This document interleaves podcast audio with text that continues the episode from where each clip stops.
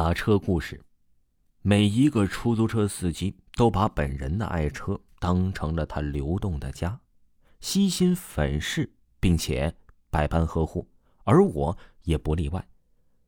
我的车是一款普通夏利，行程已经达到了二十万公里，但是从来也没有修过，感觉仍是和新车一样。我并不是给夏利厂家做广告，只是想说明，车就像是老婆。你爱他，他也就同样的爱你。我曾经的那个老婆，并不像夏利车一样痴情忠心。她在与我经历过短暂的婚姻之后，一年前决然的离去。那个女人与我离婚的理由是感情不和，其实就是嫌贫爱富。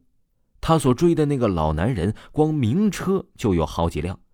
而我还听说呀，这个老男人具有的女人比名车还多，像这样的女人不要也罢。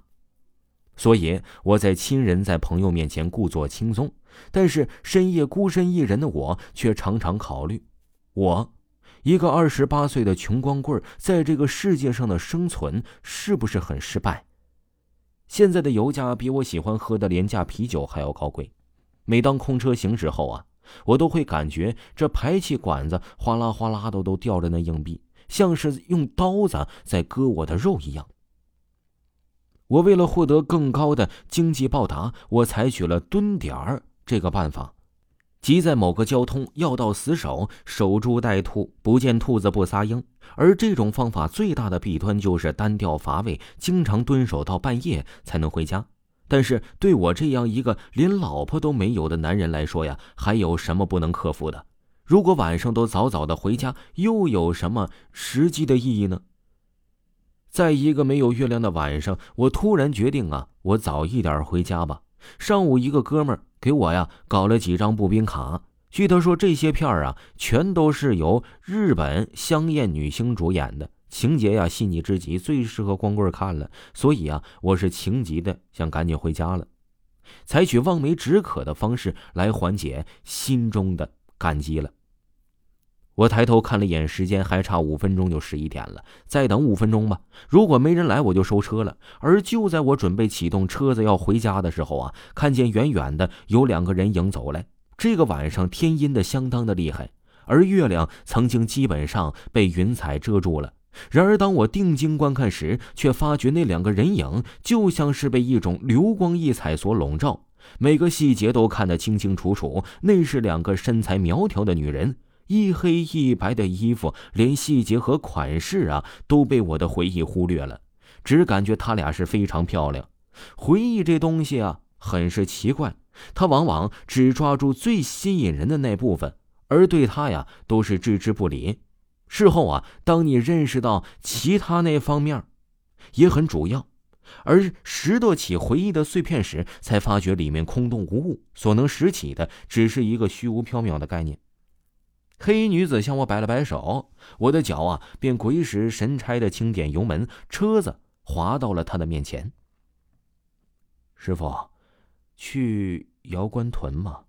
黑衣女子冲我嫣然一笑的说道：“当然去。”我很绅士的打开了车门，两个女子上了车，车内立刻弥漫出了女人特有的气味。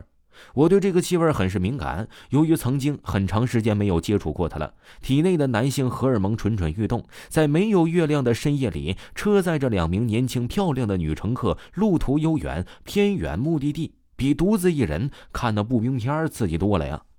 在车子冲到四档，朝那瑶关屯飞速驶去的时候，我才忽略到了一个问题：当两名乘客在上车之前，能够添加收入的客观缘由，比如时间曾经很晚，比如路途偏远等等，这是个老的哥都该熟悉控制的伎俩。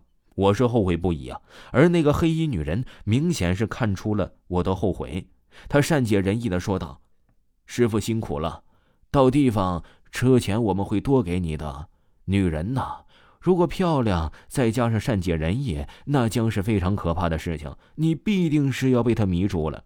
我从后视镜里细心观察这两个令我怦然心动的女人，从后视镜里可以想到他俩亲昵的情景，以及他们遭到亲昵后沉醉的面部表情。这是个无钱无权的失败男人。没条件干真事，只能做白日梦，歪歪一下是很符合人性的。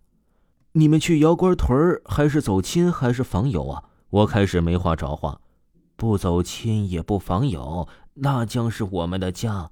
黑衣女子吁了一口气，悠悠地说：“那个村子古代出过一个姓姚的大官，所以就叫姚官屯。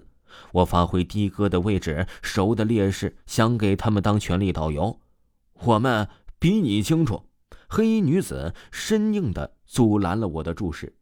当这个黑衣女子说了“我们比你清楚”的时候，这个的哥啊，突然感觉他的面部有点不对劲儿了，突然想到了什么。说这姚官屯之前不是走丢了两个女孩，而且都下落不明吗？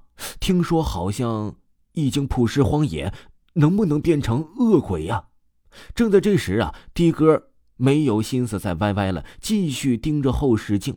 他突然看到两个黑衣女子渐渐的消失的身影。这的哥啊，心里慌了一下。但是突然，这两个黑衣女子又一齐齐的出现在了的哥的副驾驶。他们跟的哥说：“先生，你带我们去姚家屯吧，我们带你一起走啊。”这个时候，这个两个黑衣女子的恶手已经慢慢的伸向了的哥司机。这的哥司机呀，从此就生活在了姚家屯里，再也出不来了。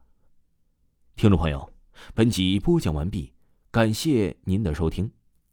如果各位听友呢想要加维华的听友群，可以私信维华，维华发您咱们直播时通知的二维码。另外啊，维华给大家推荐维华的新专辑，叫《民间鬼事》。您点击维华的账号，在第一行就可以看到维华的乡村鬼市了，一定不要错过。咱们下期再见。